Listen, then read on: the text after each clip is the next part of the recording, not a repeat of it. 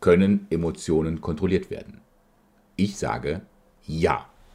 Warum aber können Emotionen kontrolliert werden? Aus drei Gründen.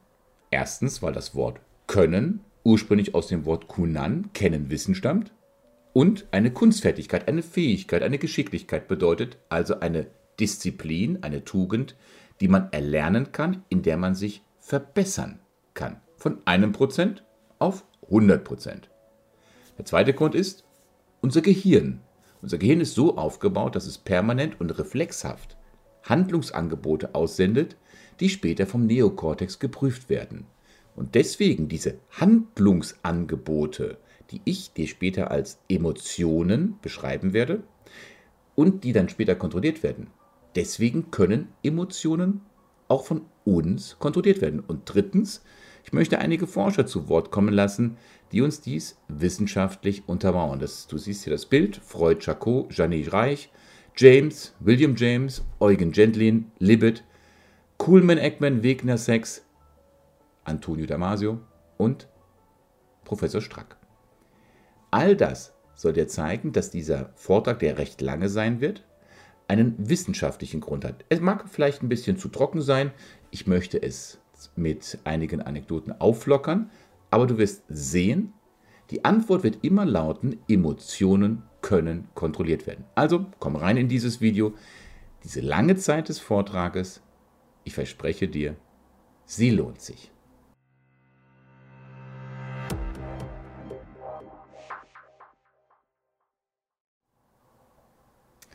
Ihr Lieben, ich habe Lust auf ein wissenschaftliches, fundiertes Video, einen Beitrag, der sich viel mit Fakten, Zahlen, Daten, Fakten auseinandersetzt, obwohl Emotionen ja eigentlich genau das Gegenteil sind. Und ich möchte dir zeigen, dass Emotionen, wie ich das in der Einleitung gesagt habe, vorbewusstliche, vorprogrammierte Handlungsangebote darstellen. Anders ausgedrückt, ich möchte dir anhand der Geschichte eines alten Zen-Meisters mit den wissenschaftlichen Fakten eines modernen Hirnscanners zeigen, ja, ich kann meine Emotionen kontrollieren. Kurz zu dem Ablauf. Drei Bereiche können wir uns wirklich ändern. Der Meister und sein Schüler, das willentliche, das emotionale Gedächtnis. Dann im zweiten Teil das Problem, was kommt zuerst? Der Wille oder die Bewegung oder ist das alles eins? Ist das ein Organismus, also eine Einheit? Und auch innerhalb eines Organismus können wir Abstufungen feststellen. Und das ist der Grund, warum wir Emotionen kontrollieren können. Und im dritten Teil die Lösung. Körperbewusstsein. Körperbewusstsein kann die Gefühle verändern. Huiuiui, das sind starke Behauptungen. Ja, du kannst in diesem Video anhand dieser äh, Zeittafeln unten, diese Kapitelüberschriften, kannst du hin und her springen. Aber ich möchte dich einladen, auch wenn die Zeit recht lange sein wird, ich denke, es wird, es wird über eine Stunde sein, dieses Video, dass du dir die Zeit nimmst, es von A nach B strukturell aufgebaut einmal anzuschauen. Wir fangen an, der Meister und sein Schüler. Alles immer in dem Hintergedankengang, ja, Emotionen können kontrolliert werden. Ein junger Samurai ein japanischer Schwertkämpfer ging einmal zu einem alten Zen-Meister mit dem Namen Kanzaki und hatte eine Frage im Gepäck. Die Frage war, sag mir, was ist die Wahrheit über den Himmel und die Hölle? Der alte Meister Kanzaki schaute ihn an und fragte ihn, so von unten hochschauend, Erklär du mir Folgendes. Wie konnte so ein dummer, so ein hässlicher Mann wie du überhaupt Samurai werden? Die Reaktion?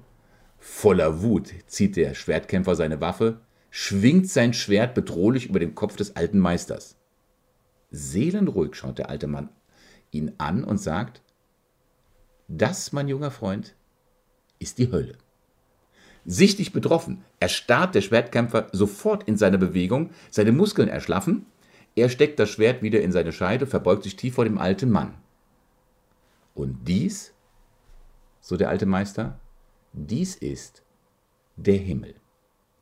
Die Lehre, die wir jetzt aus dieser Geschichte ziehen können, ist folgende. Wir alle haben unsere inneren Antriebe, unsere Emotionen, unsere Handlungsangebote, die uns zu bestimmten Handlungen motivieren. Aber es gibt immer einen ganz kleinen kurzen Moment, einen Impulsmoment, in dem wir diese Handlungen beeinflussen können. Und genau darum geht es in diesem Beitrag. Wir alle haben prämotorische Impulse. Ich werde sie in diesem Beitrag als Emotionen bezeichnen. Wie ich darauf komme, das kommt im weiteren Verlauf. Eine kleine Abgrenzung. Du siehst hier das Bild von Antonio Damasio. Ich bin ein überzeugter Schüler von ihm und muss sagen, ein toller Denker. Emotionen und Gefühle sind sich sehr ähnlich und Antonio Damasio, der portugiesische Neurowissenschaftler, grenzte diese Gefühle einmal als innere Antriebe von den Emotionen ab, die als äußerlich sichtbare Reaktionen sich darstellen. Was ich also von außen mit einer Videokamera einfangen kann, das sind die Emotionen, was ich innerlich unsichtbar spüre, das sind meine Gefühle. Und im Endeffekt sind das beides die Handlungsangebote, die sich dann als äußerliche Bewegung verifizieren lassen. Der Meister und sein Schüler. Kommen wir zu dem willentlichen und zu dem emotionalen Gedächtnis rüber. Alles eine Soße, ein Thema. Wir können Emotionen kontrollieren. Also, du siehst hier wieder ein weiteres Bild, das willkürliche und das unwillkürlich emotionale Gedächtnis. Lass uns in diesem einleitenden Teil des Beitrages unsere Gehirnleistung einmal in zwei Bereiche unterteilen. Das emotionale, unwillkürliche Gedächtnis und das kognitive, willkürliche Gedächtnis. Den Unterschied möchte ich mit den gut bekannten Neujahrsvorsätzen erklären. Alle Jahre wieder. Alle Jahre wieder setzen wir uns neue, gute Vorsätze für das kommende Jahr und die häufigsten dabei sind, sich gesünder ernähren, mehr Sport treiben, etwas Geld sparen, Zeit mit den wichtigen Menschen verbringen, abnehmen, eine Diät beginnen, unnötige Ausgaben reduzieren, mehr für die Umwelt tun oder vielleicht mit dem Rauchen oder dem Trinken von Alkohol aufhören. Und ganz ehrlich, wie lange, lauten, äh, wie lange halten solche Vorsätze deiner Meinung nach an? Die Antwort mag etwas ernüchternd sein, obwohl du sie schon spüren kannst. 24% der Befragten halten sich maximal einen Monat an ihre neue selbstgewählte Lebensweise ein Blick in die Fitnessabteilungen oder in die Gyms zeigt es dir. Dann 27 Prozent schaffen immerhin mehr als zwei Monate und 20 Prozent der Befragten konnten ihre Neujahrsvorsätze länger als zwei Monate durchhalten. Diese Vorsätze haben aber einen tieferen Grund. Wir alle haben den Wunsch, uns zu verändern anhand unserer Vorsätze. Sei es nun, dass wir den Partner, die Kollegen, die Familie verändern möchten. Wir möchten unsere Umgebung und uns selbst dabei beeinflussen, auf unsere Lebenshaltung, unsere Lebensführung einzugehen, solange wie wir es für richtig halten.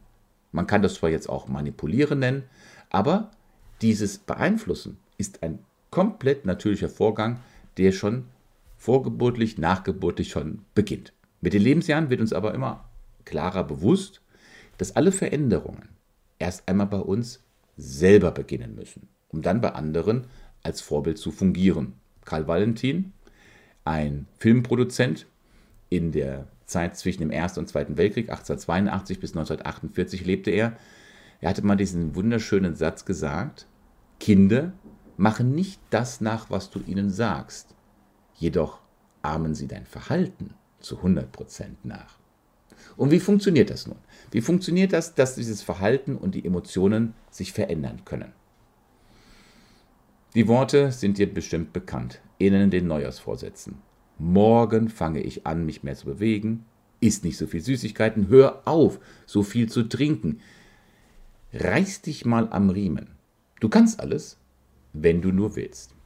Ach, sind das tolle Sätze. Das sind Sätze, die, die strotzen vor Willensstärke. Und trotz alledem, oder vielleicht genau deswegen, fallen die Ergebnisse oft nur recht bescheiden aus, halten kurz an und zurück bleibt immer wieder so ein erdrückendes Gefühl von Schuld, Scham, Selbstvorwürfen, weil ich das Ziel nicht erreicht habe.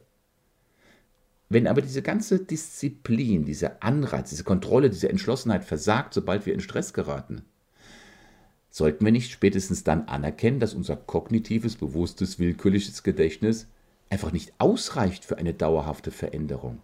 Wir brauchen etwas mehr. Und was wir brauchen, ist ein Zugang zu einem deutlich tieferen, Gedächtnissystem, das auch in der Lage ist, unsere emotionalen, unseren unwillkürlichen Kompass auszunutzen unsere, und unsere Handlung dann so zu steuern, dass es durch äußerliche Stressfaktoren und Reize nicht mehr abgelenkt wird. Kurz gesagt, für langfristige Ziele wie zum Beispiel das Gewicht abnehmen, mehr Sport treiben, dauerhaft eine stabile Beziehung zu führen, müssen wir ein anderes Gedächtnis, ein anderes als das willkürliche kognitive Erfahrungsgedächtnis aktivieren und dieses nennen wir das emotionale Erfahrungsgedächtnis. Dieses emotionale Erfahrungsgedächtnis ist ganz, ganz wichtig, ist vom logisch-kognitiven Denken getrennt, arbeitet permanent und motiviert uns nicht durch Gedanken, sondern durch emotionale Reize, wie zum Beispiel ein lebhafter Traum, ein anziehender, wunderschöner, reizvoller Anblick. Nehmen wir einmal an, du möchtest abnehmen. Du möchtest dich ab jetzt gesünder ernähren. Was passiert zum Beispiel, wenn du über einen Wochenmarkt gehst und dort die Stände mit vielen frischen Obst, Gemüse und Brot siehst? Dann kaufst du diese Produkte nicht aufgrund deines bewussten kognitiven Ziels, ich muss abnehmen, sondern weil diese Reize aus deinem instinktiven, unwillkürlichen Bereich deines Gehirns, zum Beispiel der Nahrungssuche, nicht mehr überlagert werden. Dann entstehen innere Gefühle, wir nennen sie Valenzen, Anziehung und Vermeidung, und diese Valenzen steuern dann unsere Wahl. Im Gegensatz zu unserem bewussten Gedächtnis speichert das emotionale Gedächtnis permanent alle Sinnesreize und bewertet sie nach ihrem emotionalen Wert. Und der Begriff Emotionalität ist hierbei sehr wichtig. Nicht umsonst wird einem Elefanten ja auch nachgesagt, dass er nie etwas vergisst. Und warum scheint das so? Nun wahrscheinlich, weil es seine Erinnerungen grundsätzlich emotionaler Natur sind. Dazu ein Vergleich zum Thema Abnehmen. Du möchtest zum Beispiel wegen deiner Gesundheit abnehmen. Das ist ein bewusster, das ist ein guter, das ist ein recht sinnvoller Gedanke. Jetzt druckst du dir ein Bild von einer Person aus, die deiner Meinung nach einen deutlich attraktiveren Körper hat als du. Und dann, den hängst du dann an deinen Spiegel, an den Kleiderschrank, an die Zimmerinnentür. Was wird dich auf Dauer wahrscheinlich mehr verändern? Ist es der kognitive Wunsch, dein Gewicht aus gesundheitlichen Gründen zu verlieren? Oder möchtest du auf der nächsten Party mit einem verführerisch engen Anzug, einem sexy Kleid vielleicht attraktiver wirken? Komm, die Antwort dafür liegt doch auf der Hand. Und seien wir uns einer Tatsache immer bewusst. Dieser emotionale Reiz hat genau deshalb so viel Einfluss, weil er nicht bewusst steuerbar ist.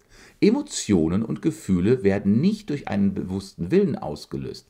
So arbeitet unser Gehirn nämlich nicht. Daniel Goleman, ein US-amerikanischer Forscher, ein Psychologe und Journalist, schreibt in seinem Buch, dass unsere Erfolge zu 80 Prozent in unserem Leben auf genau diesen Fähigkeiten der emotionalen Kompetenz beruhen. Aber leider sind Emotionen kein guter Ratgeber, kein genauer guter Ratgeber. Sie sind eigentlich nur das, wofür ihr Name steht. Emotion, wofür steht das? Ein Motivar Sie sind ein Motivator, etwas zu tun und etwas in Bewegung, Emotion in Motion, Bewegung zu kommen. Aber da Emotionen die Richtungskompetenz fehlt, ganz wichtiger Gedankengang, Emotionen sind Motivatoren, um, ins Bewegung, um in Bewegung zu kommen, aber ihnen fehlt sämtliche Richtungskompetenz.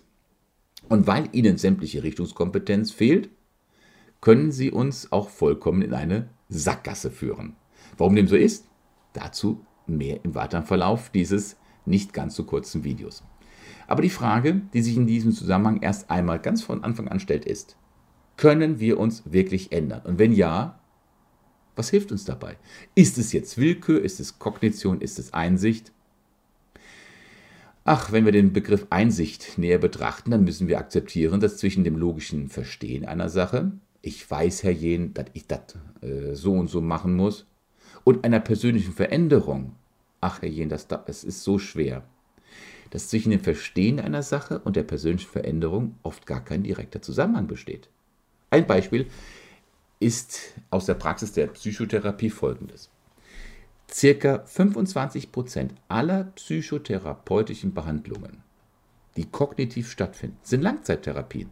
Und 1% der Behandlungen dauern sogar über 100 Stunden. Das bedeutet, dass Psychotherapie oft über Jahre hinweg verläuft. Woody Allen sagte einmal mit dem für ihn typischen Augenzwinkern und Charme, dass seine Psychoanalyse ja doch erst seit 15 Jahren andauert und wegen dieser kurzen Zeit, wegen dieser 15 Jahren kurzen Zeit, man doch deshalb noch keine Veränderung bei ihm erkennen können dürfe. Also mit einem Augenzwinkern, Veränderung besteht nicht darin, dass eine Sache kognitiv mit dem Verstand, mit dem Kopf, mit der Willkür verstanden wird. Denn mit dem Kopf verstehen wir viele Dinge sofort. Ja, ich muss abnehmen. Veränderung. Veränderung wird durch eine Veränderung unserer inneren Gefühlszustände motiviert. Und warum ist dem so? Weil viele unserer Probleme dadurch entstehen, dass wir uns in einer Gewohnheit festgefahren haben. Diese Gewohnheiten beherrschen dann unser Denken, unsere Logik und damit auch unser Verhalten. Und genau dieses Wissen darüber, wie wir tief verankerte Gefühle verändern können, dieses Wissen ist so elementar wichtig für eine erfolgreiche Therapie, damit traumatisierte Personen sich von den vielen zwanghaft sich wiederholenden Verhaltensweisen, von den chronischen Gefühlen wie Angst, Wut, Hilflosigkeit, Ohnmacht, Entsetzen auch losreißen können. Fragst du dich jetzt, welche Therapie hierfür die beste ist? Gibt es eine richtige? Nun, hier ist sich die Psychotherapie selber gar nicht einig. Als wenn man das nicht schon vermutet hätte. Na, hat man in den Anfangsjahren zuerst die Emotionen im Visier, kam mit Sigmund Freud eher die Erkenntnistherapie zum Einsatz. An ihm kann man die Uneinigkeit in der Vorgehensweise auch recht gut verdeutlichen. Freud war anfänglich noch ein Schüler des berühmten französischen Neurologen Jean-Martin Charcot. In dieser Zeit war er sich sicher, dass seine Patienten ihre Neurose nur dann kurieren konnten, wenn sie die traumatischen Erlebnisse immer und immer wieder erleben und damit sich innerlich reinigen könnten. Aber von dieser Haltung distanzierte er sich später, da er in einer Zeit anfing zu arbeiten, als sexueller Missbrauch in der direkten Umgebung gang und gäbe war. Die meisten seiner Patienten waren Frauen, die in ihrer Kindheit durch den Vater sexuell missbraucht wurden. Das war ein gesellschaftliches Tabu, was den Sigmund Freud so eine Büchse der Pandora, würde ich das vergleichen, öffnen schien. Und darum lenkte Freud schnell ein und führte die sexuellen Übergriffe des Vaters auf frühkindliche, ödipale Wünsche und Fantasien zurück. Er machte den Bock zum Gärtner, den, das Kind zum Täter, den Täter zum Opfer. Mit Sicherheit, mit großer Sicherheit haben das viele. Diese Umkehrung, diese auf einmal 180 Grad Kehrtwende, haben viele seiner Patientinnen als Verrat empfunden. Aber zum Glück betrachteten dies viele von Freuds Zeitgenossen, wie zum Beispiel Pierre Chanet und auch einer seiner wichtigsten Schüler Wilhelm Reich, komplett anders. Denn heute wird neben der Freudschen Redekur, also der tiefen psychologischen Psychoanalyse, auch die Körpertherapie mit einbezogen. Meiner Meinung nach ist dies deutlich sinnvoller, da eine ausgewogene Betrachtung von Emotion, von Gefühl und Erkenntnis der Weg ist, der Menschen schlussendlich wirklich verändern kann. Wie lautet nochmal unser Thema? Emotionen können beherrscht werden. Was genau ist eigentlich eine Emotion? Ich werde darüber noch ein separates Video halten, weil auch dieses Thema ist komplett umfangreich. Kurz gefasst, im Rahmen meiner Möglichkeiten, im Grunde genommen sind es nichts anderes als prämotorische, vormotorische Impulse. Es sind Handlungsangebote aus unserem Vorbewusstsein. Wenn Emotionen Handlungsangebote, Handlungsimpulse sind, wann und wo genau entstehen sie? Das ist spannend. Jetzt kommt, kommen wir in den zweiten Teil, das Problem, was kommt zuerst, der Wille oder die Bewegung. Das ist so spannend. Ich bin mal gespannt, ob du das auch so magst. Wenn, schreib das mal in die Kommentare hinein, wie du über diesen jetzt folgenden zweiten Teil, was kommt zuerst, der Wille oder die Bewegung, wie du darüber denkst. Wenn wir Emotionen beherrschen wollen, dann müssen wir wissen, wann, in welcher Reihenfolge und unter welchen Umständen sie, die Emotionen, entstehen. Lass uns hierfür einmal vier Forscher, vier Wissenschaftler zu Wort kommen, die alle etwas mit der Beantwortung der Frage, was kommt zuerst, der Wille oder die Bewegung, und damit auch die Antwort, woher kommen Emotionen und können wir sie regulieren, zu tun haben. William James, der US-amerikanische Psychologe und Philosoph, 1842 bis 1910, Benjamin Libet, auch ein US-amerikanischer Physiologe, Daniel Wegner, ein US-amerikanischer Psychologe und Oliver Sacks, diesmal ein britischer Neurologe und ganz begnadeter Schriftsteller, der eine tolle Art hat, über neurologische Probleme zu sprechen. Ich empfehle dir, von Oliver Sacks. Wenn du dich mit Neurologie und den Problemen auseinandersetzen möchtest, eines seiner Bücher, zum Beispiel über, ich glaube, das hieß Der Mann, der seine Frau mit einem Hut verwechselte. Und das Neuere ist das innere Auge, dass du dir diese einmal anhörst. Gibt es auch als Hörbuch. Gehen wir sie mal der Reihe nach durch. Es geht also um die Frage, was kommt zuerst? Der Wille oder die Bewegung. William James. Er lebte 1842 bis 1910, ein US-amerikanischer Philosoph und Psychologe. William James war Professor für Physiologie an der Harvard-Universität und er dachte sich einen ganz genialen Test aus im Rahmen der damaligen technischen Möglichkeiten, um die Entstehung von Emotionen irgendwie nachzubilden. Und 1884 veröffentlichte er seine erste provokative Arbeit mit dem Titel Was ist eine Emotion? Er stellte sich in dem Test vor, dass ihn ein Bär verfolgen würde. Durch Beobachtung des eigenen Körpers, eine sehr genaue Beobachtung des eigenen Körpers, versuchte er dann, die Ereigniskette, die in einem passiert, logisch zu verstehen, zwar wie eine Emotion, zum Beispiel Angst, tief in uns hervorruft. Und dabei schaute er nicht nur auf den Körper, sondern beobachtete auch Gedanken, seine Gedanken und die inneren Bilder, die in ihm hochkamen. Und das Ergebnis mit diesem Test, dass der Bär einen verfolgt, das hat selbst ihn überrascht. Unser logischer Menschenverstand sagt uns ja, dass wenn wir einen Bären sehen, deswegen als Reaktion Angst bekommen und diese Angst uns dann antreibt zu fliehen. Aber William James kam zu einem ganz anderen Ergebnis in seiner Beobachtung. Und zwar nicht, dass wir rennen, weil wir Angst haben, sondern weil wir Angst haben, sondern dass wir Angst haben, weil wir vor dem Bären wegrennen. Huiuiui, eine starke Behauptung. Er beschreibt das mit den Worten, meine Theorie ist, dass Emotionen nichts anderes sind als das Empfinden einer körperlichen Veränderung. Sie folgen der, direkt der Wahrnehmung ich bin traurig, weil ich weine. Kommt dir das jetzt komisch vor? Also beim ersten Mal studieren, lesen, ist mir das als völlig unsinnig vorgekommen. Unser logischer Menschenverstand würde doch viel, viel eher sagen, dass wir Angst bekommen und weglaufen, weil wir dem Bären begegnen. Oder jemand beleidigt uns und deswegen werden wir wütend und wir verteidigen uns. Was ist jetzt richtig? Was ist falsch? William James hat gezeigt, dass diese bislang vermutete Reihenfolge die ich jetzt so angeführt habe, der Ereignisse falsch ist. Ein mentaler Zustand löst nicht sofort den nächsten aus, sondern die körperlichen Reaktionen werden zwischengeschaltet. Also trauern wir, weil wir weinen. Wir sind ärgerlich, weil wir zuschlagen. Wir haben Angst, weil wir zittern. Diese etwas schwer verständliche Sicht nennen wir die Bottom-up-Methodik und sie stellt das von René Descartes, diesem französischen Philosophen und Mathematiker, aus den Jahren 1596 bis 1650 aufgestellte logische Denkmuster, top-down, also der Verstand erkennt die Gefahr, befiehlt dem Körper die Flucht.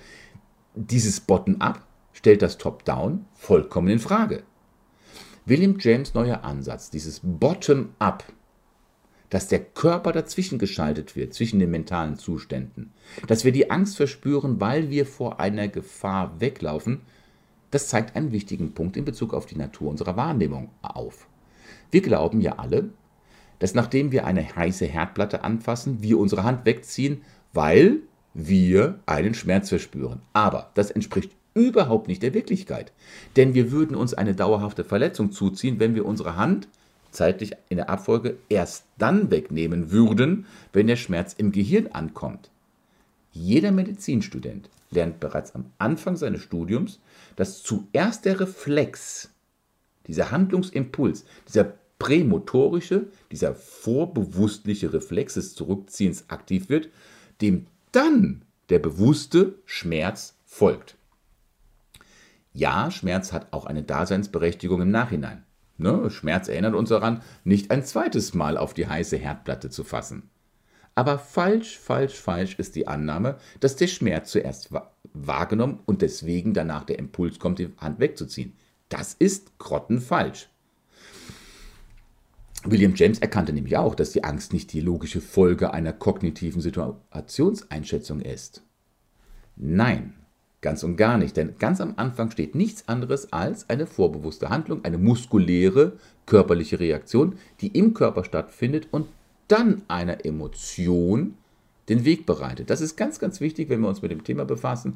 Emotionen können kontrolliert werden.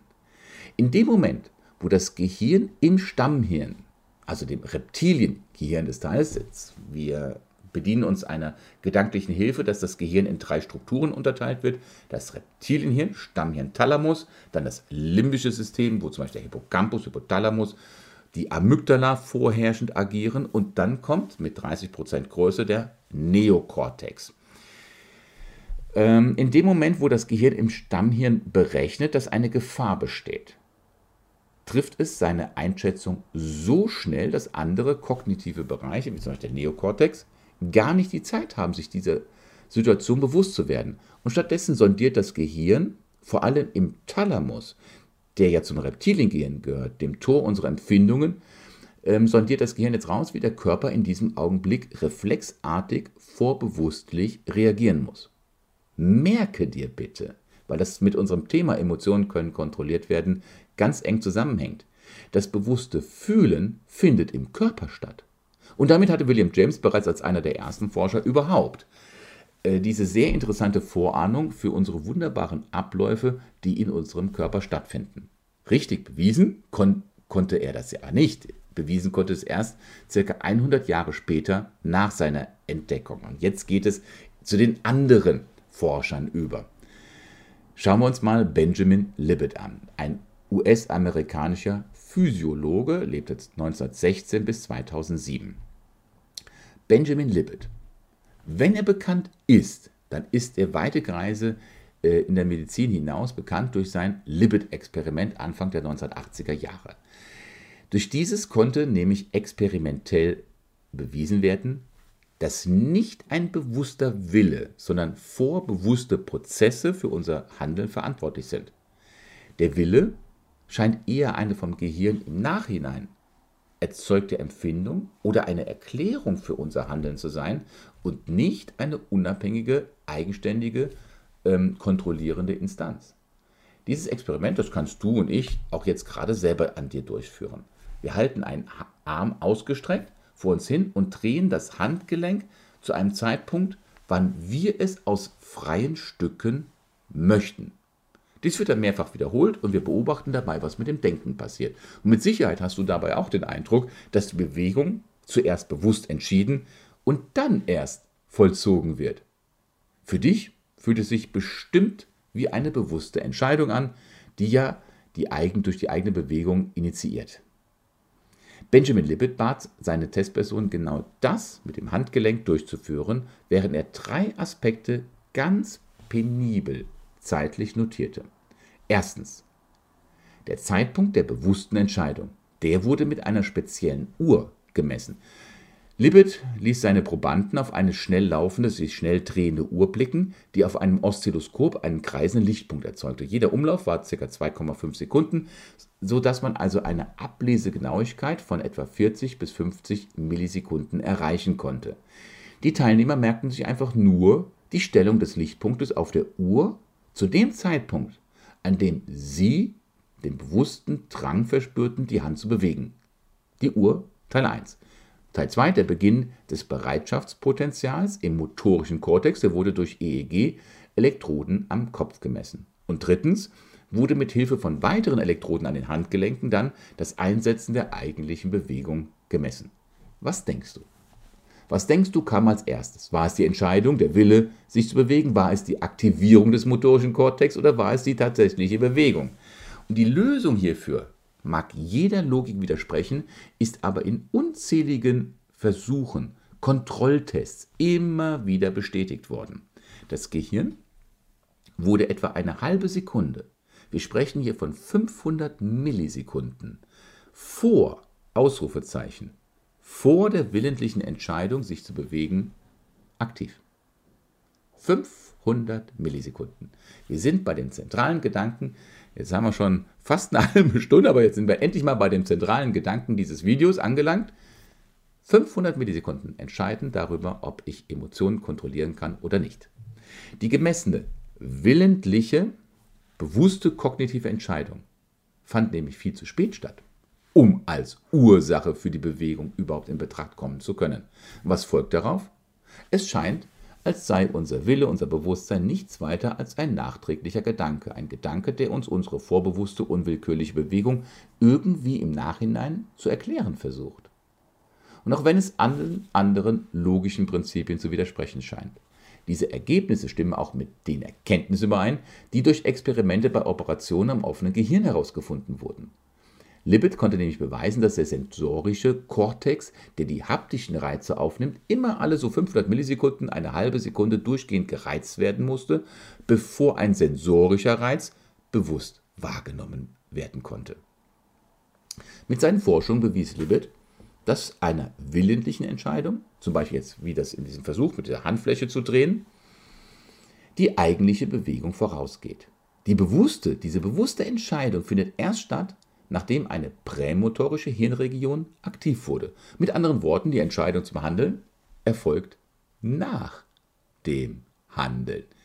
In seinem Buch Mind Time, wie das Gehirn Bewusstsein produziert, äußert Libet den Gedanken, wir haben zwar keinen freien Willen, aber wir haben einen sogenannten Free Won't, also eine Möglichkeit, alles, was ich im Impuls tun könnte, zu stoppen. Ein Free Won't. Wir haben den Willen zu einem freien Veto, dem von ihm sogenannten Indeterminismus. Kommen wir weiter zu dem nächsten Forscher, Daniel Wegner. Es geht darum, Emotionen können kontrolliert werden und der Aufbau unseres Gehirns hilft uns dabei. Daniel Wegner, 1948 bis 2013 lebend, war ein US-amerikanischer Psychologe. Er war Professor für Psychologie auch an der Harvard-Universität. Er forschte an dem Themenkomplex freier Wille. Einer seiner bekanntesten Sätze war zum Beispiel, denken Sie mal zum Beispiel nicht an einen weißen Bären. Ne, oder wie wir bei uns sagen würden, denk jetzt bitte nicht an ein Chamäleon. Denken Sie mal bitte nicht an einen weißen Bären. Das paradoxe Ergebnis ist, dass die Menge an Gedanken zu diesem Thema sofort explosionsartig steigt. Wenn jemand sagt, ab jetzt bitte ich dich, keine Angst mehr zu haben, kommt genau das gleiche Ergebnis zustande. Eine seiner interessantesten Versuche, die jetzt aber mit uns, mit Emotionen zu kontrollieren, zu tun haben, ist, dass er mit einer Reihe von Spiegeln illusionäre Bilder erzeugte. Die Versuchsteilnehmer glaubten nämlich in den Spiegeln ihre eigenen Arme zu sehen. Aber was sie in den Spiegeln wirklich sahen, waren die Armbewegungen der weiteren Versuchsteilnehmer, die hinter dem Spiegel saßen, bewegten sich dessen Arme des weiteren Versuchsteilnehmers auf Anweisung eines dritten, eines Beobachters, meinte der erste Versuchsteilnehmer, er hätte selber diese Körperbewegung, diese Handbewegung aus freiem Willen gemacht. Aber in Wirklichkeit haben sie ihre Arme gar nicht bewegt. Was bedeutet das jetzt für uns? Was bedeutet das für uns mit dem Thema freier Wille und können Emotionen kontrolliert werden? Seit 3000 Jahren gibt es so die Idee des freien Willens, des Determinismus. Ne? Benjamin Libet, Indeterminismus, das ist seit 3000 Jahren der freie Wille, der Determinismus. Lateinisch bedeutet determinare Grenzen setzen. Also eine, das ist eine feste Säule in der Psychologie. Angefangen von Heraklit im 6. Jahrhundert vor unserer Zeitrechnung über Demokrit, Aristoteles, Platon, die Stoiker, wurde diese Überzeugung bis in die Neuzeit von sogenannten, äh, von so bekannten Personen wie John Stuart Mill, David Hume, John Locke immer und immer wieder getragen. In Deutschland war es William Wundt, der 1832 bis 1920 lebte. Er war ein Physiologe, Psychologe und Philosoph und Gründer des ersten Instituts für experimentelle Psychologie, der den Gedanken des freien Willens, Determinismus, ganz hoch ansetzte. Und von ihm stammt zum Beispiel der Satz, Nichts scheint so eng mit unserer Persönlichkeit verbunden und so vollständig in unserem Besitz zu sein wie unser eigener freier Wille. Ich kann, wenn ich es will, alles unter Kontrolle haben. Hm.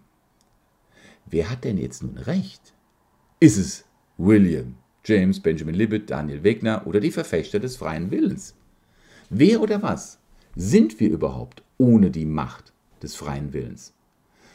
Vielleicht hat Albert Einstein in seiner so unnachahmlich bescheidenen, subtilen Art recht, wenn er sagt, der Mensch kann tun, was er will, aber er kann nicht wollen, was er will. Und was bedeutet das jetzt für unser Thema? Das Thema ist ja, Emotionen können kontrolliert werden.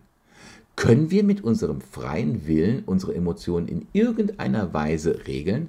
Oder ist der freie Wille und damit die Möglichkeit einer Emotionskontrolle eine reine Illusion. Nun mit dem, was James, Libet, Wegner erkannten, würde ich es mal mit folgenden eigenen Worten beschreiben. Zuallererst bereite ich mich auf eine Handlung vor, danach handle ich, ich spüre, ich fühle, ich registriere, ich nehme jetzt wahr, ich reflektiere und ich denke und wegen dieser aufeinanderfolgenden Schritte, deshalb bin ich. Was ich jetzt ein bisschen äh, fragmentarisch kompliziert aufgezählt habe, könnte man etwas vereinfacht folgendermaßen zusammenführen. Der willkürlichen bewussten Bewegung geht ein unwillkürlicher, unbewusster prämotorischer Impuls voraus. Und jeder, der sich mit diesem Thema tiefer auseinandersetzen möchte, sollte den Buchtitel von Antonio Damasio, dem portugiesischen Neurologen, Ich fühle, also bin ich, sollte jeder einmal gelesen haben. Ein tolles Standardwerk in dem Bereich, dass Gefühle aufgrund von etwas kommen, eine vorbewusste Handlung und dadurch ein Ich-Gefühl entstehen. Kann man diesen sogenannten prämotorischen Impuls irgendwie beweisen? Ja, und zwar mit Hilfe einer Erkrankung. Eine Erkrankung im Gehirn, die wir im ICD-10 unter H47.6, also die Affektion der Sehrinde bezeichnen. Früher wurde dies die Rindenblindheit genannt. Und damit bezeichnet man einen teilweisen, einen vollständigen Ausfall der primären Sehrinde des kortikalen Bereiches V1. Wenn wir hier von Arealen sprechen, dann meine ich die primäre Sehrinde V1. Die sekundäre und die tertiäre Sehrinde tragen ja die Bezeichnung V2 bis V5. Die Sehrinde, auch der visuelle Kortex genannt, ist ein Teil der Großhirnrinde. Rinde ist der Kortex ist ein Teil der Großhirnrinde, die für unsere visuelle Wahrnehmung verantwortlich ist. Da finden wir in diesem Bereich die Brodmann-Areale 17 bis 19. Bekannt sind diese Brodmann-Areale nach dem Neuroanatom und Psychiater Corbinian Brodmann. Er lebte 1868 bis 1918. Brodmann unterteilte verschiedene Felder der Großhirnrinde nach ihren typischen Funktionen. Im hinteren Bereich des Gehirns, dem Occipitallappen, finden wir die Areale 17, 18 und 19. Und dort im Occipitallappen finden auch die Verarbeitung und die Integration visueller Informationen statt. Was hat denn jetzt das mit unseren Emotionen und mit dem prämotorischen Impuls zu tun? Nun, es geht um die Abgrenzung zwischen bewusstem Denken und den unbewussten Reizen. Hier hilft uns die erwähnte ähm, Gehirnkrankheit, Rindenblindheit H47.6. Als Beispiel nehme ich, um zu zeigen, dass unbewusste Emotionen vor einem bewussten Denken entstehen. Heute wissen wir, dass es viele visuelle Systeme gibt, die die Nervenimpulse in den unbewussten Hirnregion, Brotmann-Areal 17 bis 19 im Occipitallappen, verarbeiten. Die Fehlfunktion der Rindenblindheit entsteht durch Schäden an der Sehrinde im Kortex. Zeigt man den Betroffenen diesem Sehbereich Gegenstände, können sie praktisch nichts sehen. Der für uns jetzt interessante Aspekt ist aber, dass sie, obwohl sie jedes Sehen leugnen, grobe Eindrücke wie ein Blitzlicht, aber auch Auf- und Abbewegungen unterscheiden können. Hm, wenn es jetzt kein bewusstes Sehen gibt, dann muss es doch auch ein dann muss es doch ein unbewusstes, ein vorbewusstes Sehen geben. Und wenn dem so ist, dann wäre dies auch der Beweis für all die anderen vorbewussten Sinneseindrücken, die uns zu den Emotionen, zu den Handlungsangeboten einladen. Und damit wären wir bei dem vierten der angesprochenen Forscher, Oliver Sacks. Oliver Sacks, 1933 bis 2015 lebend, war ein britischer Neurologe und ein begnadeter Schriftsteller. Bekannt war er, dass er sehr komplexe Krankheitsformen in, wie soll man sagen, zwanglos anekdotischem Stil unterhaltsam beschreiben konnte. Ich empfehle dir wirklich seine Bücher Das innere Auge oder Der Mann, der seine Frau mit einem Hut verwechselte. Was auch ein Arzt war. Dr. P., wie er ihn Chris, äh, anonymisierte. Oliver Sacks erzählt in seinen Fallgeschichten, ja, vielleicht sollte man noch Folgendes erwähnen. Eine seiner Fallgeschichten, die kennst du auch, und zwar wurde sie dem, unter dem Titel Zeit des Erwachens 1990 mit Robin Williams und Robert De Niro in den Hauptrollen sogar verfilmt. Er erzählt in seinen Geschichten unter anderem von Patienten, dessen deren visueller Kortex lahmgelegt und damit blind geworden sind. Ein Fall war, ein Mann konnte praktisch nichts mehr sehen. Seine Frau aber konnte immer wieder Reaktionen von ihrem Ehemann beobachten, die auf das genaue Gegenteil einer Blindheit hinwiesen. Denn trotz seiner Behinderung griff er nämlich immer wieder nach Gegenständen oder wich Hindernissen so geschickt aus, als könne er normal sehen. Aber er sagte, ich kann nichts sehen. Und damit wären wir bei dem Rätsel der indirekten Informationsverarbeitung in der Praxis angelangt. Unser Hauptthema lautet, wie können wir unsere Emotionen regulieren?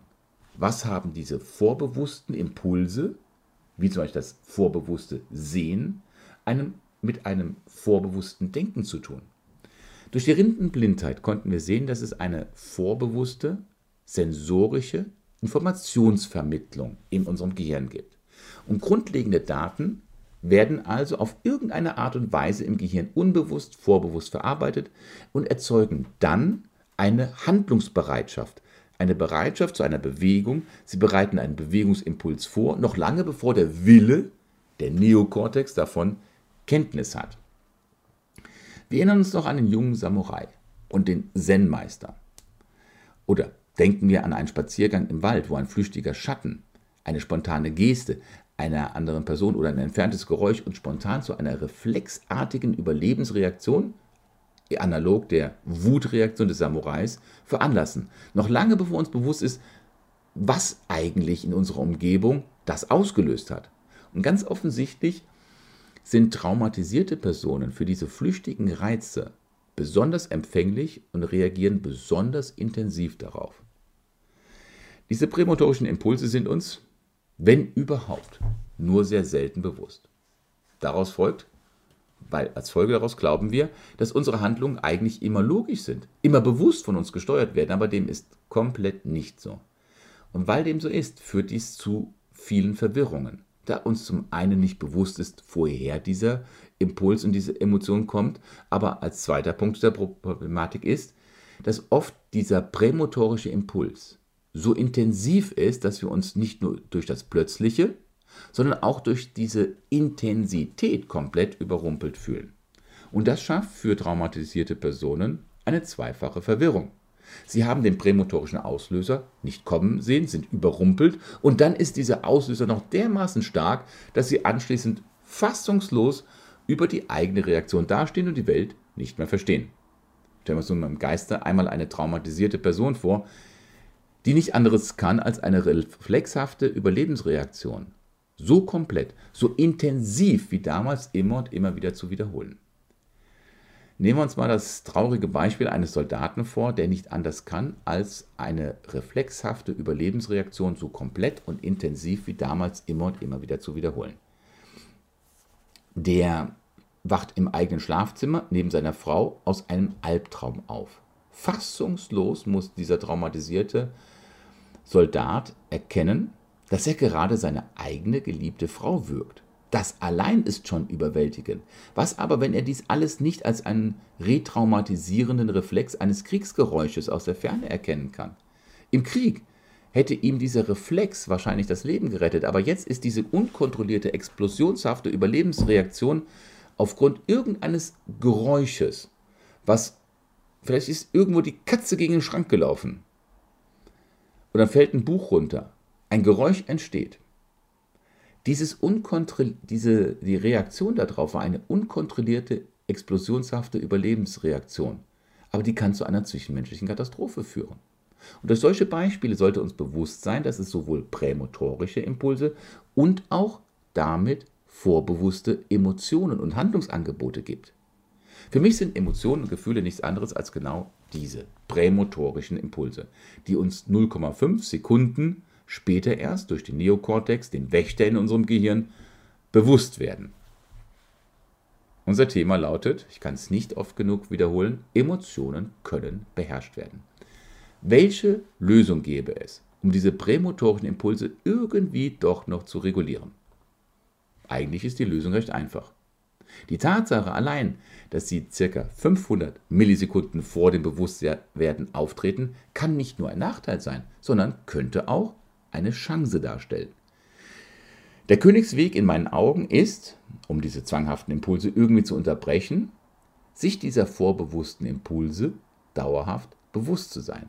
Zu wissen, es läuft etwas zeitversetzt in meinem Gehirn ab. Das ist kein Fehler. So ist unser Gehirn einfach zwischen dem Reptiliengehirn, dem Säugetiergehirn, was das limbische System ist, und dem Neokortex eigentlich aufgebaut. Denn habe ich erstmal ein dauerhaftes Bewusstsein hierfür geschaffen, dann kann ich nicht äh, verhindern, dass ein kleiner Funke entsteht irgendwo, aber ich kann einen kleinen Funken sehr schnell löschen, bevor er einen Zünder, ein Haus oder das Stroh in der Scheune in Flammen setzt. Mir fällt dabei unser Kater Charles ein. Auf unserer Dachterrasse hat er das des Öfteren einen spontanen Impuls. Und zwar, er hat den spontanen Impuls, der kleine Kerl, über das Geländer zu springen. Könnte dahinter das Paradies, das Katzenparadies sein. Es nützt nichts, ihm eine Minute vorher eine Warnung zu geben. Er kommt auf die Dachterrasse und man sagt, Charles, spring nicht. Das nützt überhaupt nichts. Erst in dem Moment, wo seine Muskeln sich anspannen, er hochschnellen möchte, dann, in diesem Moment, lohnt sich ein scharfes Stopp zu rufen.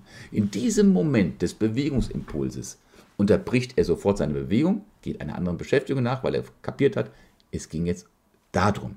Und damit schließt sich der Kreis und wir sind wieder mal am Anfang des Vortrages. Und eine Dreiviertelstunde später sind wir wieder mal am Anfang des Vortrages. Der junge Samurai und der alte Zen-Meister. Auf dem Höhepunkt seiner Wut lernte der junge Krieger seine tödlichen Impulse zurückzuhalten, anstatt sie irgendwie kopflos auszuagieren.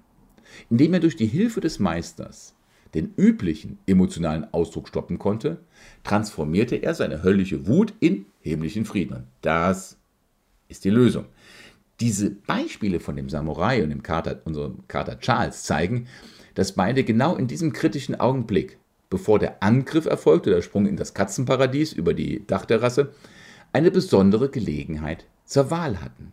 Durch das friedliche, aber entschiedene Eingreifen des Zen-Meisters konnte der Samurai nämlich seinen Angriff zurückhalten und spüren, wie in seinem Inneren seine Emotionen einen Angriff mit dem Schwert vorbereiteten.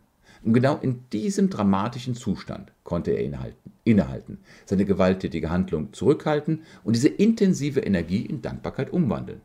Die Fähigkeit, seine inneren Emotionen bewusst zu kontrollieren, zu zügeln, zu halten, ermöglicht es einem Menschen, diese in positive Energie kreativ umzuwandeln. Dieses Innehalten für einen ganz kurzen Augenblick schenkt uns nämlich genügend Zeit, uns in eine bewusste Selbstwahrnehmung zu versetzen. Der Neokortex 500 Millisekunden lässt grüßen. Wir können dadurch unsere inneren Bilder von unseren körperlichen Empfindungen trennen. Diese Zurückhaltung für einen Bruchteil einer Sekunde, die macht den Unterschied zwischen Himmel und Hölle aus. Lass uns Teil, diesen Teil weiter vertiefen. Und zwar indem wir in den Teil 3 übergehen, die Lösung Körperbewusstsein erlernen. Die Macht und die Beharrlichkeit unserer emotionalen Zwänge wie Wut, Angst und Scham auszuagieren. Diese Macht und diese Beharrlichkeit sollten wir nie unterschätzen.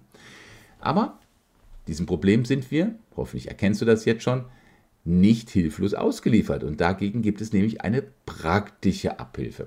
Sie hört sich für dich im ersten Moment vielleicht zu simpel an, zu einfach, um zu funktionieren.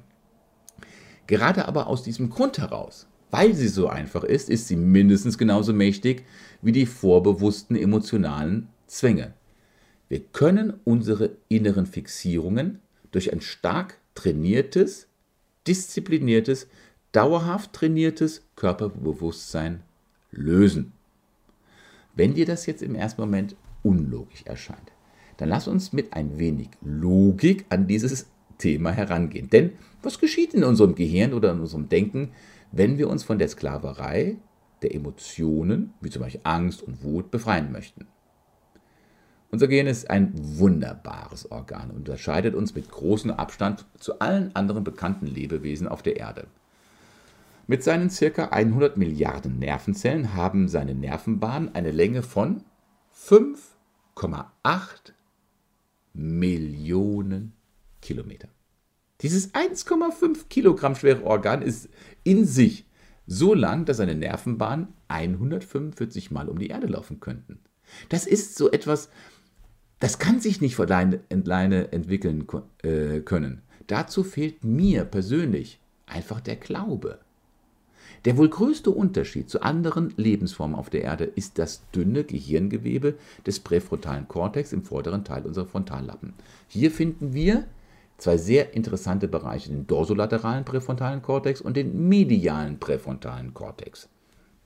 Der dorsolaterale präfrontale Kortex, dorsal, lateral bedeutet zum Rücken und seitlich gelegen, macht uns die Außenwelt bewusst. Der medial-präfrontale Kortex ist der einzige Bereich des zerebralen Kortex, zerebral des Großhirn, der direkte Signale aus unseren Muskeln, den Gelenken und den inneren Organen empfängt und diese in unserem Bewusstsein auch meldet. Und erst durch dieses Registrieren unserer körperlichen Reize erlangen wir den eigentlichen Zugang zu unseren emotionalen Reaktionen, können diese verändern und bekommen ein Selbstgefühl. Immer wieder möchte ich in diesem Zusammenhang den Buchtitel des genialen Forschers und Neurologen Antonio Damasio einfügen, ich fühle, also bin ich. Lohnt sich wirklich zu lesen. Das ist der erste und der wichtigste Schritt, um aus emotionalen Zwängen herauszukommen. Lass dich nicht in deine negativen Gedanken verstricken. Du kannst nicht verhindern, dass du mit ihnen in Berührung kommst, aber du kannst verhindern, dass du von ihnen verstrickt wirst. Sie sind nämlich nichts anderes als innere Handlungsangebote aus der erfahrenen Vergangenheit. Und trotz dieser intensiven Kraft unserer Emotionen sind wir überhaupt nicht verpflichtet, uns von ihnen mitreißen zu lassen. Was hat Benjamin Libet gesagt? Im Indeterminismus free won't. Wir haben jederzeit die Wahlmöglichkeit, mit Hilfe unseres Emotionswachturms, dem medialen präfrontalen Kortex, zu unseren höher liegenden kognitiven äh, körperlichen Empfindungen gewissermaßen zurückzukehren. Und diese permanente Überwachung, diese permanente Abgleichung unserer Emotionen, das könnte uns etwas Angst verursachen, da wir mit diesen inneren Empfindungen in unserer modernen Welt nicht wirklich gelernt haben, umzugehen.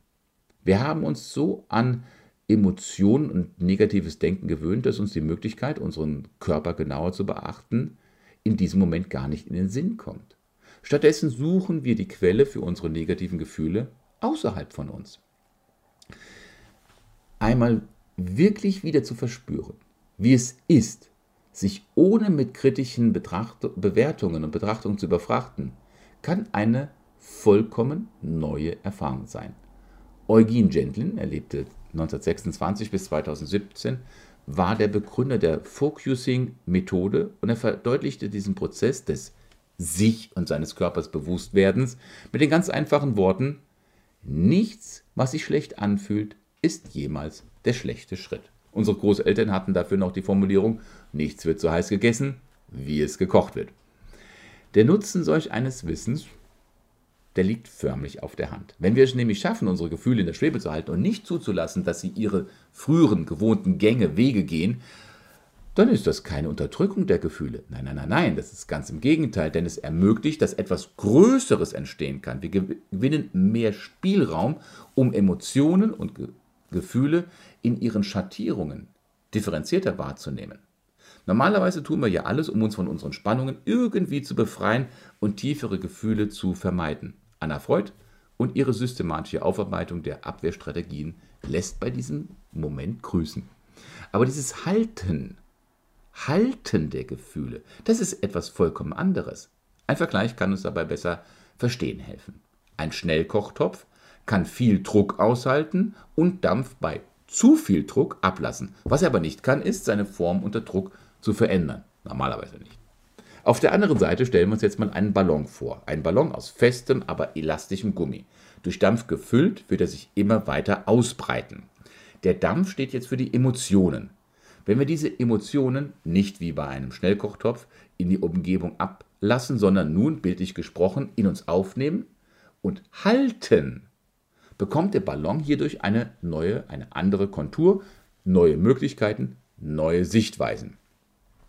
Und das ist das Konzept, das grundlegende Wesen einer emotionalen Selbstregulierung, einer Selbstakzeptanz, einer inneren Stimmigkeit. Durch ein Halten verändern wir die Form und das Aussehen von Emotionen. Gehen wir jetzt in unserem Beispiel einen Schritt weiter. Nehmen wir zum Beispiel die Emotion Ärger, die ja zu den sieben Basisemotionen gezählt wird. Ärger.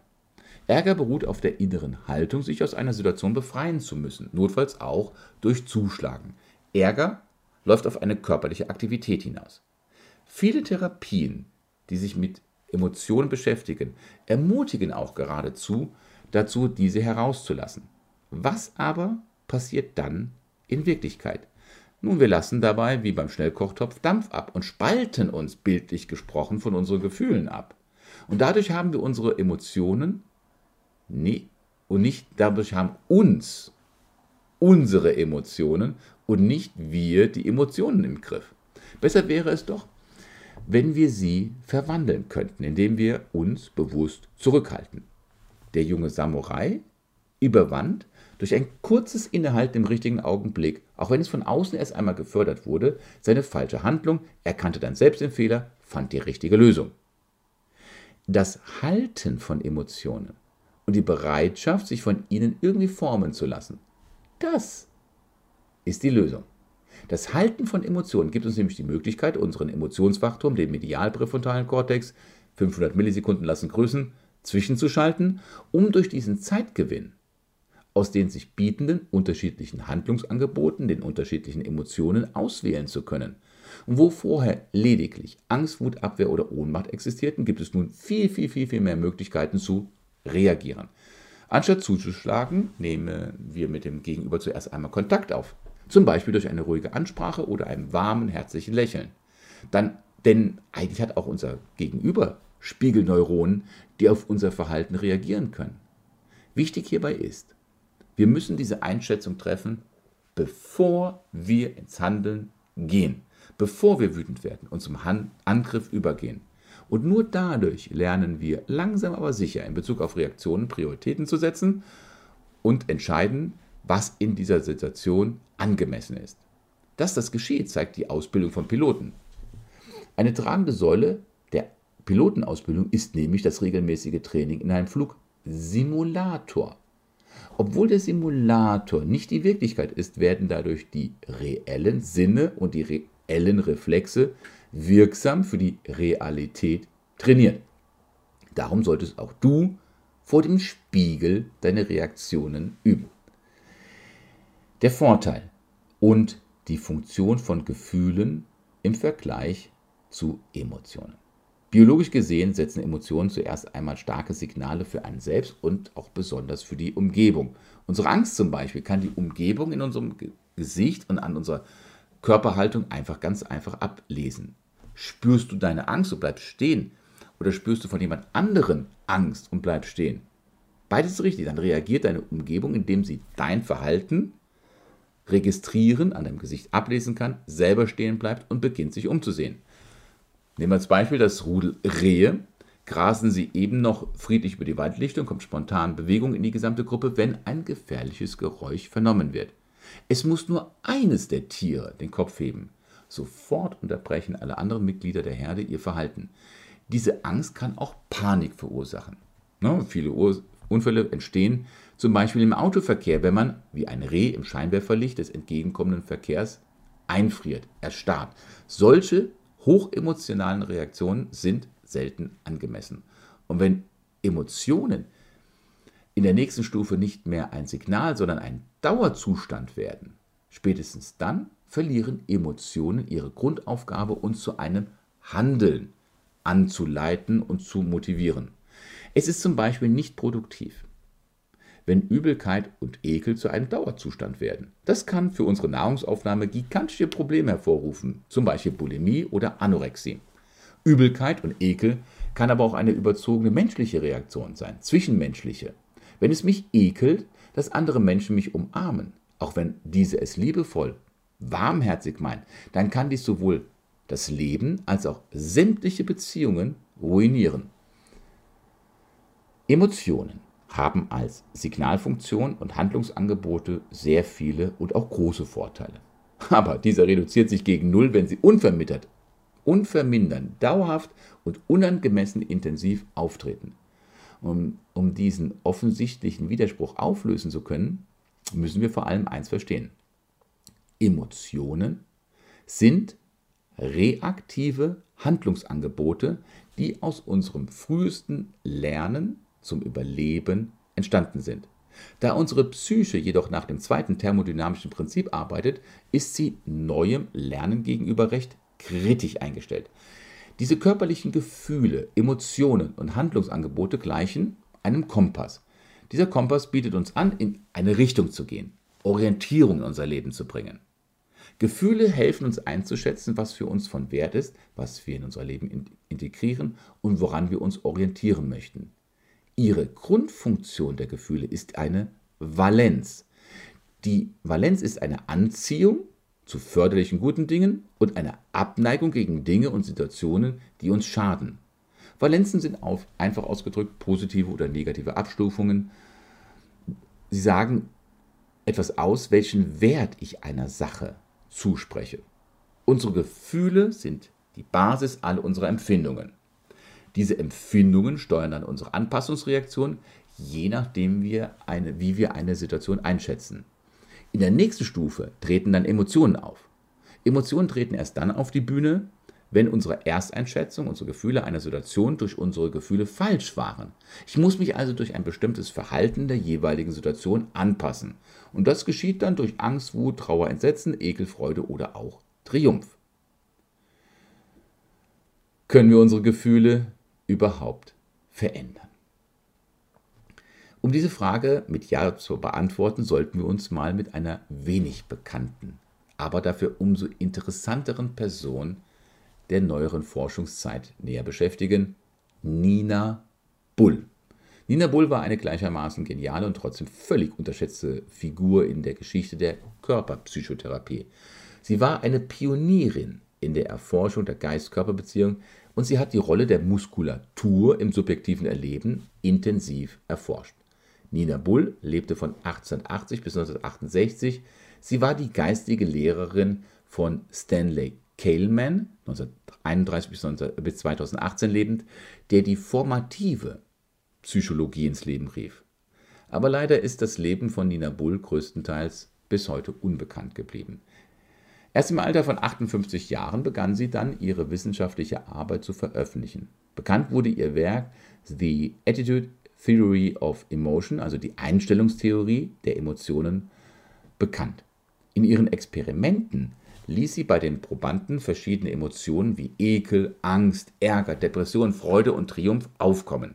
Im zweiten Schritt notierte sie dann, was diese Personen darüber erzählten, was sie in ihrem Inneren durch diese Emotionen verspüren konnten.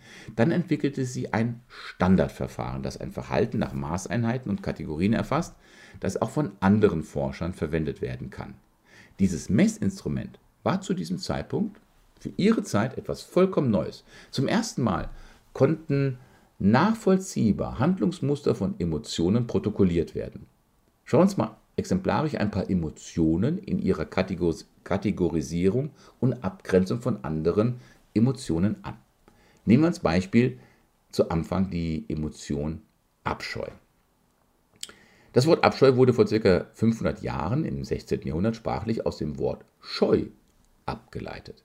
Daraus folgt die Verbindung zum Zurückscheuen wie ein Pferd, sich entsetzen, etwas verabscheuen.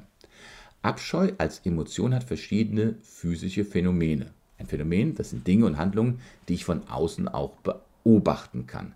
Das ist zum Beispiel, beginnen wir mit der Übelkeit. Es ist ein innerer Impuls, sich zu übergeben. Im Außen sehen wir zusätzlich, wenn sich jemand von einer Sache abwendet, zum Beispiel kleine Kinder vom Spinat. Solch ein Verhalten hat natürlich viele Nuancen. Es beginnt mit leichter Abneigung, geht über zum leichten bis sehr starken Drang, sich abzuwenden, bis hin zum Erbrechen. All das gehört zum Thema Abscheu und Ekel. Und mit dieser Reaktion versucht man zum Beispiel schlechte Nahrungsmittel oder giftige Stoffe abzustoßen, um einen längeren Kontakt zu unterbrechen. So etwas beobachten wir aber auch bei Kindern und erwachsenen Personen, die man missbraucht, misshandelt oder gezwungen hat, Dinge gegen ihren eigenen Willen zu tun, die sie geistig oder körperlich nicht haben verdauen können. Eine andere emotionale Reaktion ist die Angst. Auch sie, die Angst, wurde von Nina Bull kategorisiert. Nina Bull beobachtete bei Angst einen ähnlichen Zwang zu Flucht, Vermeidung, aber auch eine Verspannung, eine Erstarrung des gesamten Körpers, eine Abgrenzung. Was macht Nina Bull? Sie grenzt Emotionen voneinander ab, damit man sie für spätere Versuche besser beschreiben kann. Die Versuchsteilnehmer erzählten zum Beispiel bei Angst von einer sich gegenseitig verhindernden Reaktion.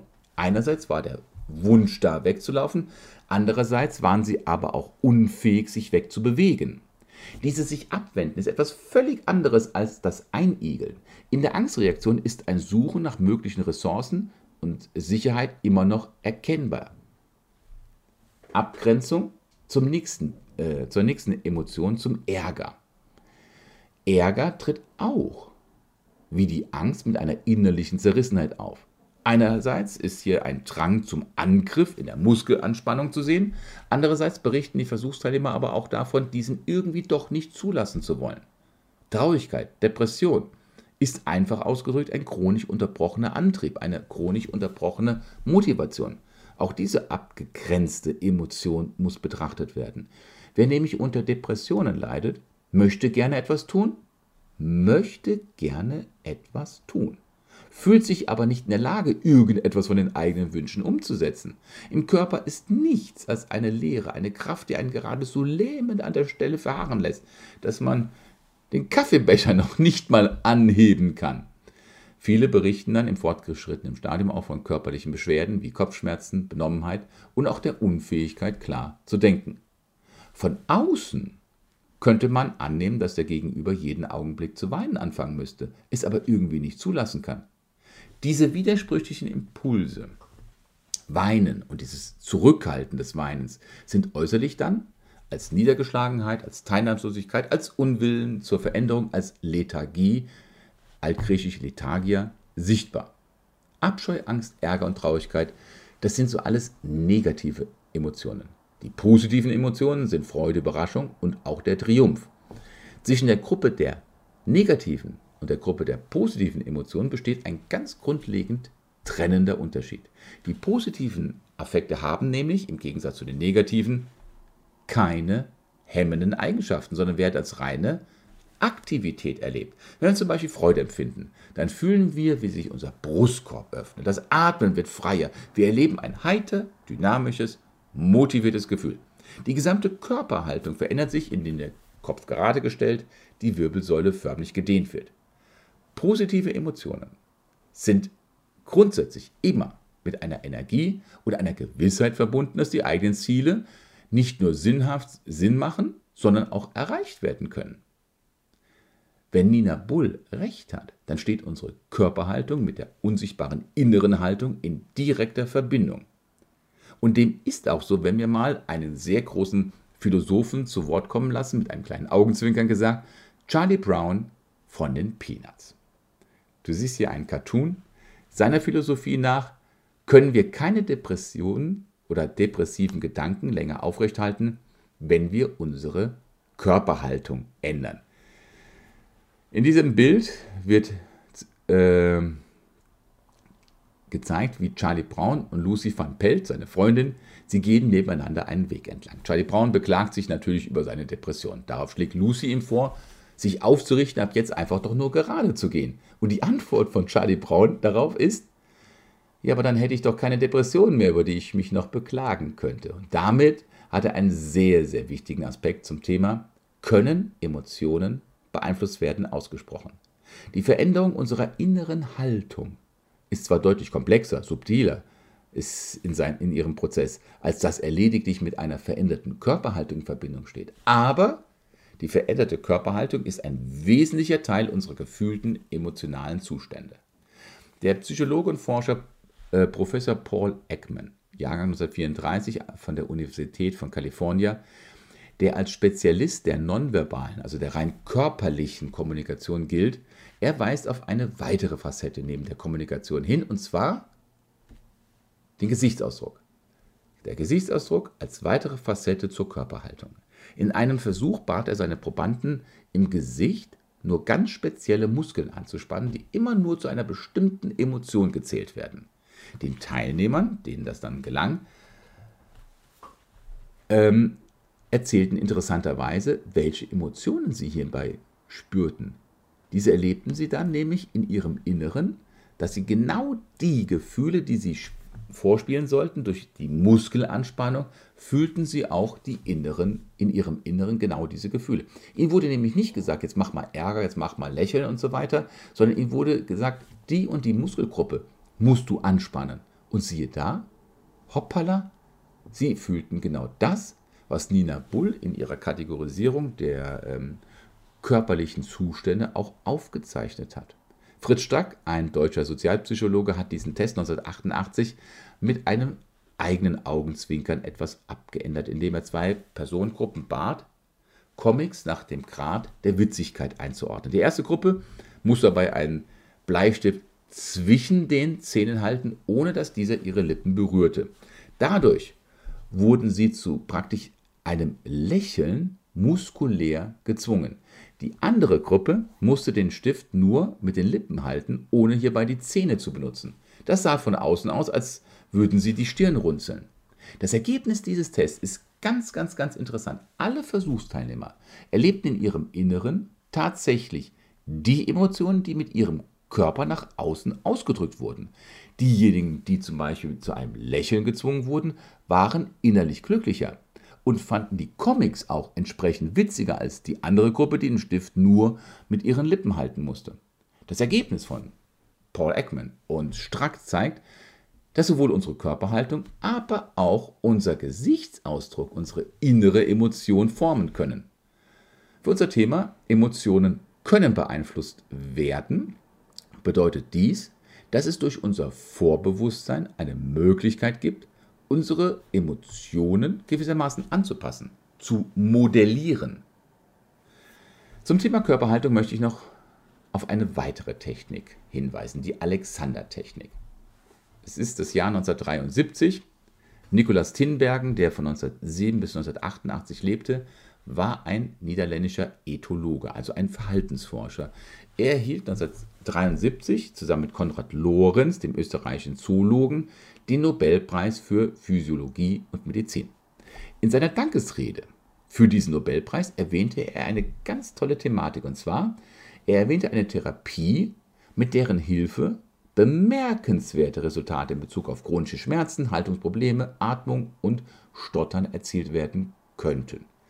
Entwickelt und publiziert wurde sie ab dem Jahr 1931 von Frederick Matthias Alexander, einem australischen Schauspiellehrer. Er nahm an, dass der Mensch ein einheitlicher Organismus ist und dass damit auch alle Prozesse irgendwie miteinander verbunden sein müssen.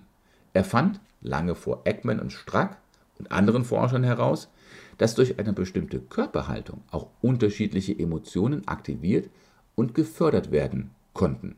Der Grund seiner Forschung war ein ganz persönlicher, nämlich er war kein studierter Wissenschaftler, er war als junger Mensch Shakespeare-Darsteller und verlor eines Tages seine Stimme. Nachdem ihm viele, viele Ärzte rund um den Globus nicht hatten helfen können, half ihm eines Tages Dr. Zufall weil Dr. Google gab es noch nicht.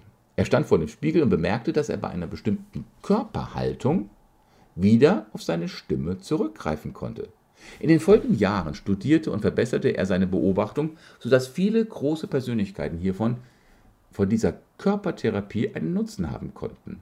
Darunter waren Paul McCartney, Sting, Aldous Huxley, John Cleese und auch Paul Newman. Warum das alles? Nach einer Stunde, eineinviertel Stunde. Emotionen und unsere innere Haltung können wirklich modelliert werden. Erinnern wir uns nochmal an Charlie Brown und Lucy. Wir sehen, wie wichtig eine konsequente Körperachtsamkeit für eine Veränderung der Emotionen ist. Der meines Erachtens erfolgversprechendste Weg, die eigenen Emotionen wirksam zu verändern, ist, die eigene Körperhaltung zu verändern und das körperliche Feedback im Gehirn zu trainieren. Und das erreichen wir durch eine Veränderung der Propriozeption, das ist also die Wahrnehmung der eigenen Bewegung, Stellung und Haltung, und der Kinästhetik, der Bewegungsempfindung. Kinästhetisches Feedback kann unser Gehirn verändern. Der hierfür verantwortliche Bereich ist, wie ich vorhin sagte, der Bereich in unserem Gehirn, im Neokortex, der als einziger im Neokortex auch körperliche Reizempfindungen direkt verarbeitet. Das ist der mediale präfrontale Kortex, der mit dem limbischen System und damit auch mit unserer Emotionalität in direkter Verbindung steht. Und deswegen ist das Bewusstsein für die körperliche Empfindung der ausschlaggebende Punkt, um unsere Emotionen wirksam zu verändern. Wieder mal das Beispiel Himmel und Hölle des jungen Samurai-Kriegers. Durch das Eingreifen des Zen-Meisters zum exakt richtigen Zeitpunkt konnte er, wie unser Kater Charles, seine innere Dynamik stoppen, sie bewusst wahrnehmen und erkennen, was er gerade eigentlich tut. Erst als der wütende, aufbrausende Samurai lernte, sich für nur einen kurzen Moment, 0,5 Sekunden, zurückzunehmen, seine Wut zu halten und in sich hineinzuspüren, erst dann konnte er seinen Himmel, seine Glückseligkeit spüren. Und das ist der Stein der Weisen für die Umformung unserer Emotionen. Ein kleiner Ausblick auf kommende Videos in dieser Reihe zum Thema Emotionen. Wie können wir unsere innere Gefühlslage dauerhaft verändern? Wie entstehen Emotionen? Es gibt davon eine Kurzfassung später noch. Und wir werden uns noch viel, viel, viel, viel eingehender mit den fantastischen Forscher und Neurologen Antonio Damasio befassen. Wir werden dann auch die fünf von Darwin beschriebenen emotionalen Instinkte, Angst, Wut, Traurigkeit, Ekel und Freude, erfahren, wie wir sie für uns besser nutzbar machen können. Es lohnt sich, gespannt zu bleiben auf diesem Kanal, weiterhin die Videos zu verfolgen. Denk an ein Like, an ein Abo als kleines Dankeschön für die Arbeit, die auf diesem Kanal stattfindet. Wenn du mit deiner persönlichen Situation, mit deinen Emotionen in irgendeiner Weise einen ungünstigen Kontakt hast, dann fühl dich so frei, schreib mich an unter info@ werdewiderstark.de oder geh auf meine Webseite psychologie-hilft.de, damit du dort auf dem Kontaktformular direkt mit mir in Kontakt treten kannst. Wir werden bestimmt einen Termin miteinander finden, um deine eigene Situation für dich persönlich richtig einzukategorisieren. Ansonsten, ich freue mich, dich im nächsten Video wieder begrüßen zu dürfen. Bleib tapfer, dem Kanal gewogen. Wir sehen uns bis dann, dein Markus.